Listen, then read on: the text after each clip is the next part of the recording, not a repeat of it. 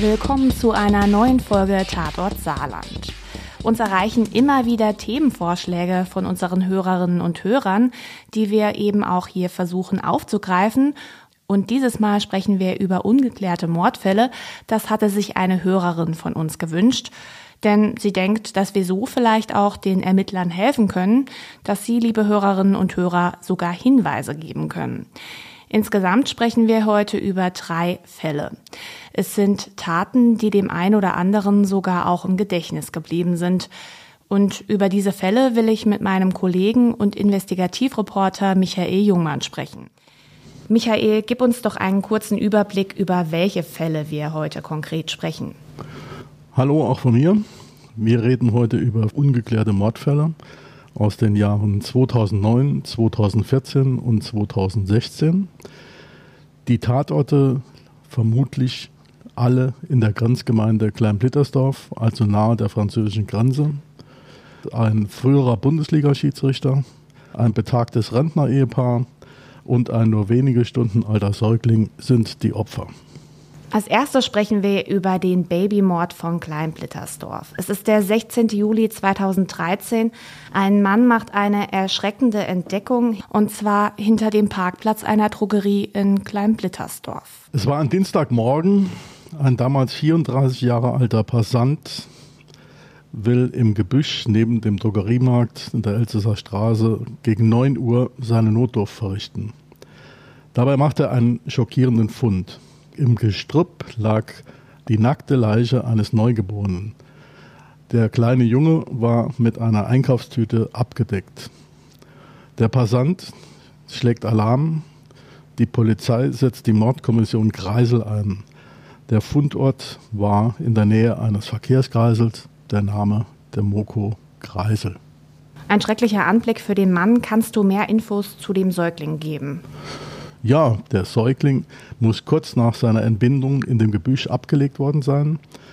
Es war ein Junge, 52 Zentimeter groß, 3056 Gramm schwer, hellhäutig. Die Obduktion ergab, dass er organisch gesund war und nach der Geburt gelebt hatte. Die Todesursache vermutlich Gewalteinwirkung auf den Hals, also wurde er erwürgt oder erdrosselt. Die Nabelschnur war unprofessionell durchtrennt. Den Todeszeitpunkt bestimmen die Gerichtsmediziner auf wahrscheinlich zwei bis drei Tage vor dem Auffinden der Leiche, mutmaßlich also am 13. oder 14. Juli 2013. Die Gerichtsmedizin hat auch festgestellt, wahrscheinlich hat der Junge nur wenige Stunden gelebt. Hat die Polizei denn irgendwelche Anhaltspunkte? Wer hat das Baby dort abgelegt? Wer das Baby da abgelegt hat, ist bis heute ungeklärt. Der kleine Mann lag im Gestrüpp auf einer Einkaufstüte. Die hatte die Aufschrift Papeterie Espace France Loisir und www.plasmedia.com. Seine Leiche war mit einer blauen Karstadt-Plastiktüte bedeckt. Neben dem Kopf lag ein Geschirrhandtuch. Das Etikett Le Linge d'Anton deutet auf einen französischen Hersteller. Die Beweise bzw. die Gegenstände, die am Tatort liegen, geben der Polizei ja zumindest Anhaltspunkte. Und die Ermittlungen gehen dann vor allem in eine Richtung. Zumindest vorerst. Die Mordkommission Kreisel vermutet eine Neonatizid, also eine Kindstötung, möglicherweise durch die Mutter, die ihre Schwangerschaft ignoriert, verdrängt oder geheim gehalten hat. Vergleichbare Taten spielten sich in den meisten Fällen in unmittelbarer Nähe zum Fundort der Leiche ab.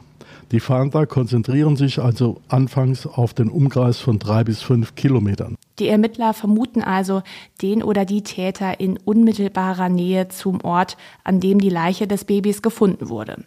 Eine wirklich schreckliche Tat. Wie geht denn die Polizei jetzt weiter vor, Michael?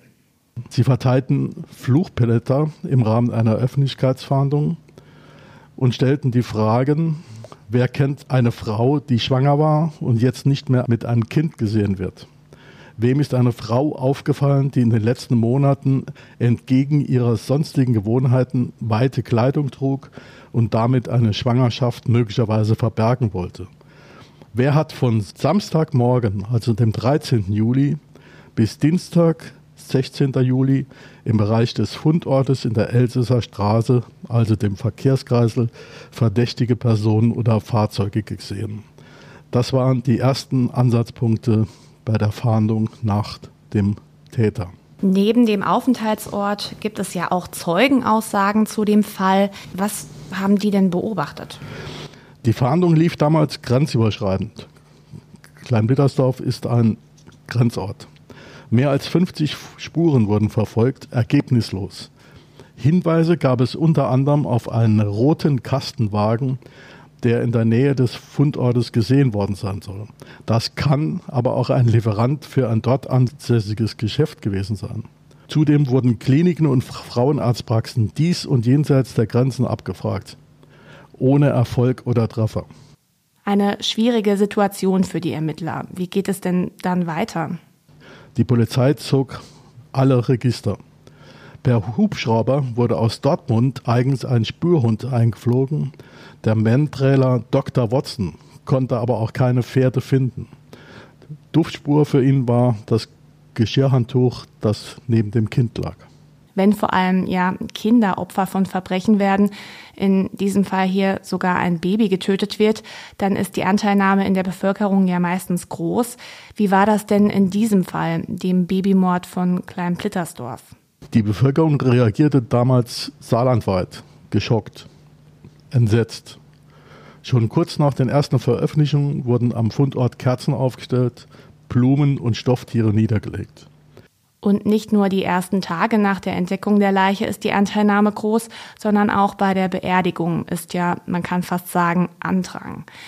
Du warst damals selbst vor Ort, Michael. Wie war das denn? Der namenlose Junge wurde unter großer Anteilnahme der Bevölkerung am 23. Juli 2013 auf dem Waldfriedhof in Kleinblittersdorf in einem kleinen weißen Sarg, der etwa 60 Zentimeter groß war, beerdigt. Pastor Peter Senz gestaltete die Trauerfeier sehr bewegend. Er sagte wörtlich, wir wissen nicht, wer dich getötet hat. Wir kennen noch nicht einmal deinen Namen. Der Priester spricht von Wut, Zorn, Trauer und Betroffenheit. In seine Fürbitten in dem Gottesdienst schließt der Priester dann aber auch die Täter an. Unter den 250 Trauergästen waren viele junge Mütter mit ihren Kindern, Babys im Kinderwagen. Kinder brachten Blumen und Stofftiere mit. Eine Mutter sagte mir damals, wir wollen Anteilnahme zeigen. Wenn der kleine Mann schon alleine sterben musste, dann soll er wenigstens nicht alleine beerdigt werden. Der Tod des Jungen bewegte und berührte damals auch den Bestatter, der beauftragt war.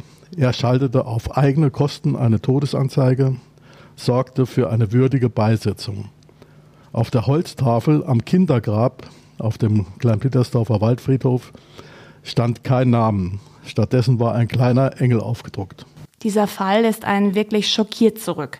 Der Babymord von Klein-Plittersdorf. Bis heute ist ungeklärt, wer der kleine Mann war und wer Täter und Eltern waren. Normalerweise sprechen wir ja in unserem Podcast Tatort Saarland über geklärte Mordfälle oder insgesamt Kriminalfälle. Deshalb hier schon mal einen kurzen Hinweis, falls Sie, liebe Hörerinnen und Hörer, an diesem besagten Zeitraum im Juli 2013 etwas beobachtet haben, dann melden Sie sich doch gerne direkt bei der Polizei. Ein Fall, der uns ebenfalls wirklich schockiert zurücklässt, ist der zweite Fall, über den wir heute sprechen werden ist es der Mordfall Heinz W. aus Auersmacher. Wir gehen hierfür nochmal etwas weiter in die Vergangenheit zurück und zwar ins Jahr 2009. Zu Beginn dieses Falles steht da lediglich eine Vermisstenanzeige. Wer wird da denn vermisst, Michael? Heinz W., ein Geschäftsmann aus dem Kleinpittersdorfer Ortsteil Auersmacher. Er hatte Karriere als Unternehmer und Schiedsrichter in der ersten und zweiten Bundesliga absolviert er pfiff insgesamt 67 Spiele in der ersten Bundesliga. Am 3. November 2009 wird er offiziell als vermisst gemeldet. Damals war er 63 Jahre alt. Er wurde wie folgt beschrieben: 177 cm groß, 90 Kilogramm schwer. Er trug ein hellbeiges Hemd, blaue Jeans und eine blaue Windjacke der Marke Fila. Wann wurde er denn das letzte Mal gesehen? Nach einem Einkauf in Frankreich, was ja um die Ecke liegt, am Samstag, 31. Oktober 2009, wollte er noch einmal in der Firma in Hanweiler, deren Mitinhaber er war, nach dem Rechten schauen. Nach Zeugenaussagen stieg er dort in einen blauen VW-Bus zu zwei Männern. Das war gegen 12 Uhr. Die Frau von ihm hatte ja bereits von Anfang an ein schlechtes Gefühl. Wieso denn? Dafür gab es damals wohl mehrere Gründe. Heinz W. ließ sein Auto von einem Mitarbeiter nach Hause bringen. Das war absolut ungewöhnlich für ihn. Ein Freund sagte damals, normalerweise wäre Heinz dem VW-Bus nachgefahren. Und er ließ seine Tabakpfeife die er immer bei sich hatte, auf dem Rücksitz seines Autos liegen. Hm, das klingt tatsächlich alles sehr, sehr schlecht. Jetzt fehlt von Heinz W. also jede Spur. Wie geht denn die Polizei weiter vor? Das große Programm wird abgespielt. Am Tag nach dem Verschwinden kommt ein Hubschrauber mit Wärmebildkameras in den Einsatz. Eine groß angelegte Suchaktion der Wasserschutzpolizei an der Saar und an der Blies blieb ohne Erfolg. Trotz also dieser groß angelegten Suchaktion der Polizei wird Heinz W. nicht gefunden. Es vergehen Tage, ja sogar Wochen und dann ist plötzlich Weihnachten, eigentlich ein Fest, das man vor allem mit seinen Lieben verbringen mag. Und dann gibt es traurige Gewissheit für die Frau von Heinz W. So ist es. Am 25. Dezember 2009 wird an der Staustufe Kansem in der Saar bei Konz in Rheinland-Pfalz eine Leiche gefunden. Die Obduktion ergab, bei dem Verstorbenen handelte es sich um den seit mehr als sieben Wochen vermissten Heinz W. aus Kleinpittersdorf. Die Polizei hat jetzt welche Anhaltspunkte, nachdem auch die Leiche entdeckt wurde? Der Leichnam wies nach Angaben eines Polizeisprechers massive Verletzungen, unter anderem schwerste Kopfverletzungen auf. Die Fahnder gehen von einem Tötungsdelikt aus. Auf dem Gelände seiner Firma wurde am 31. Oktober von Unbekannten eine große grüne Tonne von dem Fabrikat Mewa gestohlen. In der Kunststofftonne war zuvor Hühnerfutter gelagert.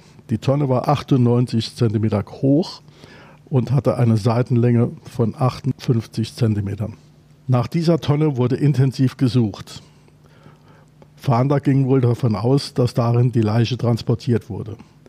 Und zudem in der Kleidung des Opfers wurden angeblich auch Futterkörner entdeckt, die aus der Tonne stammten.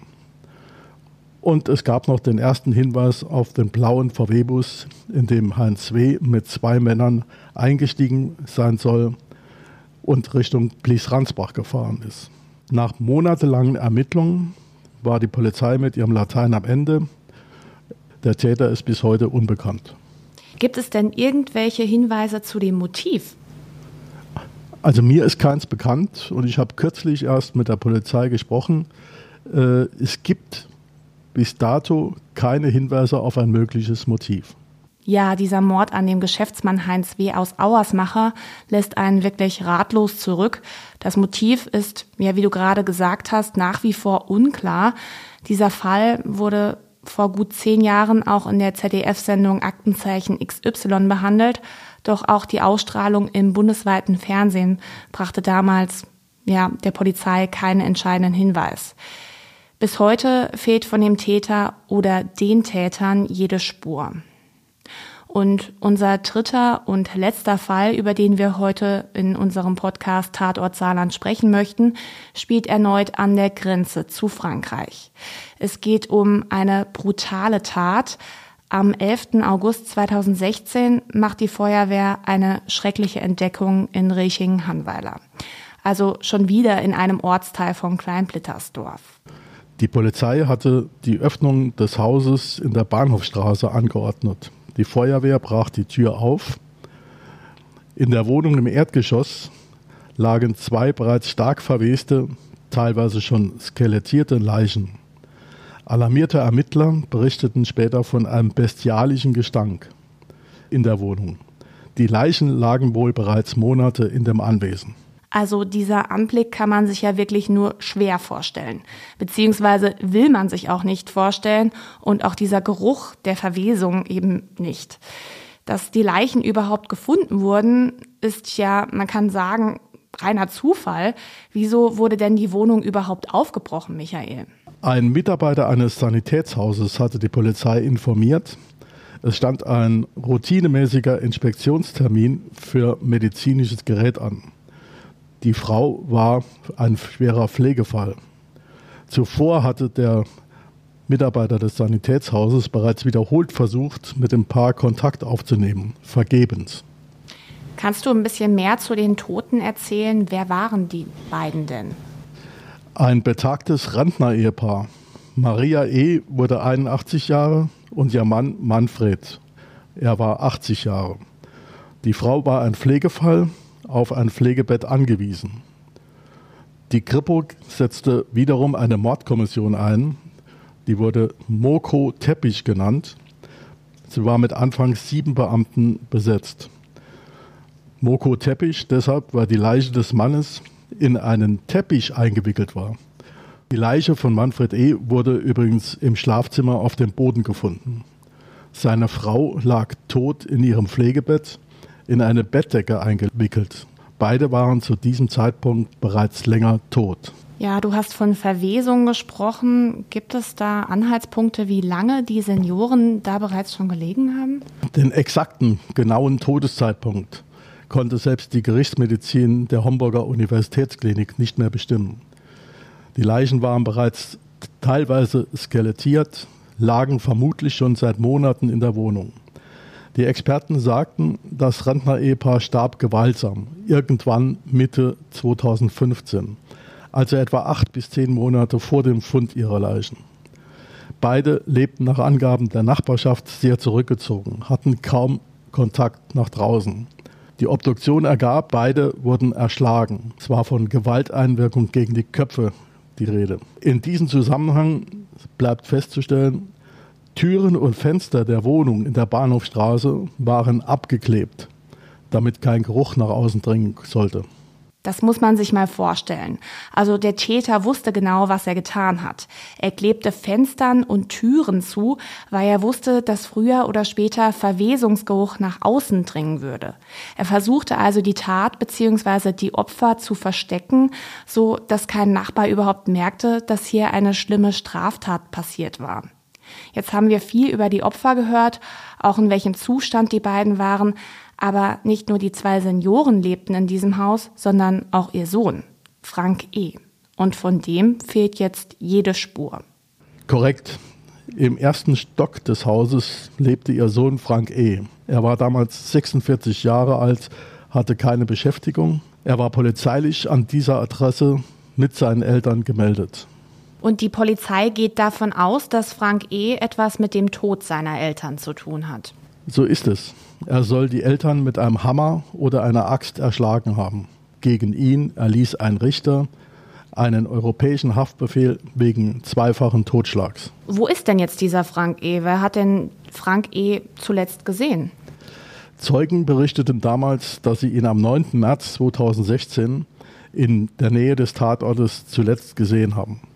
Da muss er aufgetaucht gewesen sein. Möglicherweise war er unterwegs zum Einkauf. Zu diesem Zeitpunkt war das Paar längst tot. Okay, das heißt, er ist nochmal zurückgekehrt, obwohl seine Eltern schon tot waren?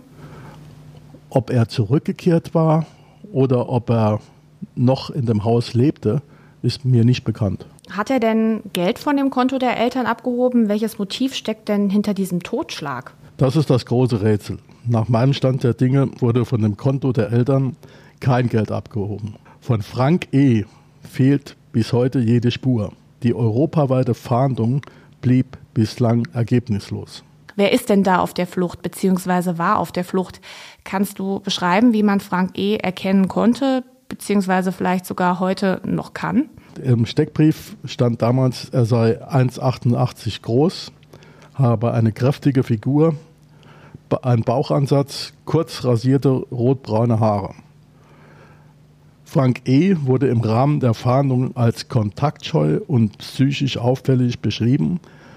Und es war die Rede von einem teilweise ungepflegten Aussehen. Fahnder vermuteten, dass er sich irgendwo auf seiner Flucht selbst gerichtet hat. Aber auch von seiner Leiche fehlt jede Spur. Die Fahndung nach Frank E. läuft nach wie vor. Ihm wird vorgeworfen, seine Eltern brutal getötet zu haben. Die Leichen wurden im August 2016 entdeckt. Vielen Dank, Michael, für die vielen Informationen zu den heutigen Fällen. Das war mal eine etwas andere Folge Tatort Saarland. Wir haben heute also über insgesamt drei Fälle gesprochen, über den Babymord von Klein-Blittersdorf, den Mord an Heinz W. aus Auersmacher sowie den getöteten Senioren aus Rieching-Hanweiler. Wer glaubt, zu den hier beschriebenen Fällen Hinweise geben zu können, der sollte sich an den Kriminaldauerdienst beim Landespolizeipräsidium wenden. Die Telefonnummer schreiben wir auch nochmal in die Show Notes. Die Fälle haben wir auch nochmal auf unserer Homepage saarbrücker-zeitung.de zusammengefasst oder Sie finden auch Informationen dazu in unserer News-App der Saarbrücker Zeitung. Ja, und generell freuen wir uns jedes Mal über Feedback so stoßen wir auch oft mal auf Fälle, die uns gar nicht mehr wirklich ja, im Gedächtnis sind und die wir bei unserer Archivsuche nicht gefunden hätten. Deshalb gerne einfach per Mail an uns schreiben an tatortsaarland.sz-sb.de oder direkt per Facebook oder Instagram Message. Da sind wir nämlich auch vertreten. Da haben wir auch ein bisschen Zusatzinformationen zu den Fällen und auch generell zum Podcast, also gerne mal vorbeischauen. Bis bald! Sie wollen wissen, was in Ihrer Region passiert? Entdecken Sie das SZ Plus Angebot auf www.saarbrücker-zeitung.de.